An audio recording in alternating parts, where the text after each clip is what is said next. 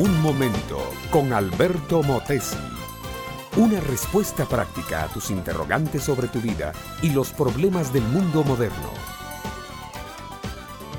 Aquella atareada tarde, Alicia no daba más.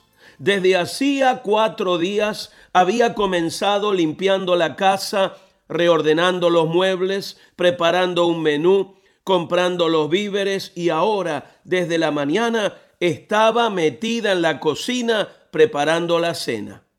Es que esa noche iba a estar cenando con la familia Rodríguez, don Arturo y su esposa, los jefes del marido de Alicia.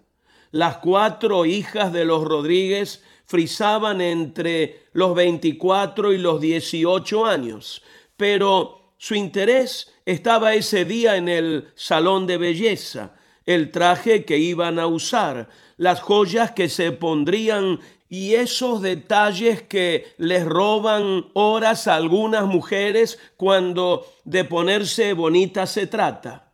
Nunca pasó por la mente de ellas que debían ayudar a su mamá. Si lo hubieran hecho entre cinco mujeres, habrían logrado en dos días lo que a su madre le tomó toda una semana. Y ni modo de que Alicia se quejara con su marido. Ella misma tenía la culpa y ahora estaba cosechando lo que había sembrado.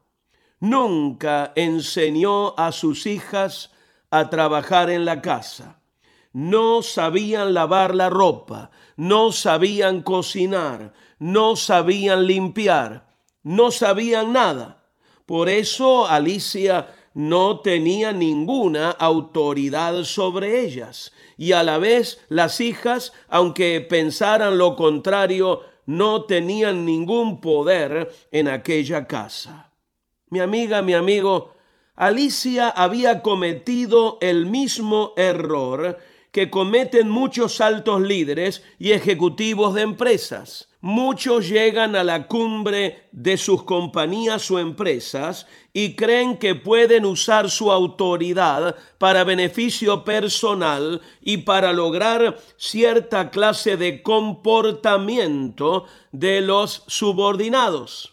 El liderato, ya sea en la cocina de la casa, en la fábrica, en la oficina, en la iglesia, la escuela o el club, no es un viaje para obtener el poder.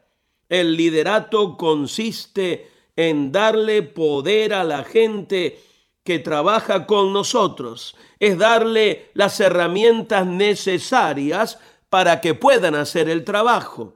Eso es exactamente lo que hizo Jesús. Les dio herramientas a sus seguidores, les dio enseñanzas fundamentales, básicas, les dio el poder del Espíritu Santo y los envió a predicar el Evangelio del reino de Dios.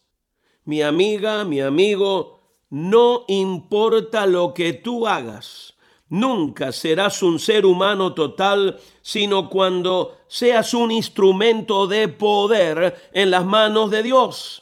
Dios quiere usarte en tu oficina, tu fábrica, tu empresa, tu iglesia y sobre todo en el seno de tu familia.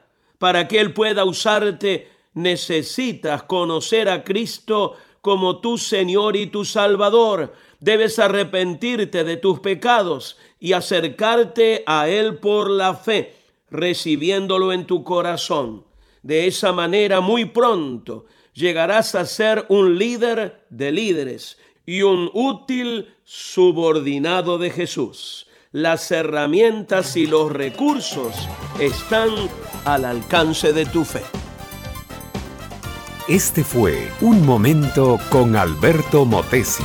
Escúchanos nuevamente por esta misma emisora.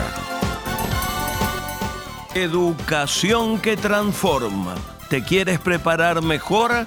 Visita albertomotesiuniversity.com y pulsa el botón de la escuela virtual.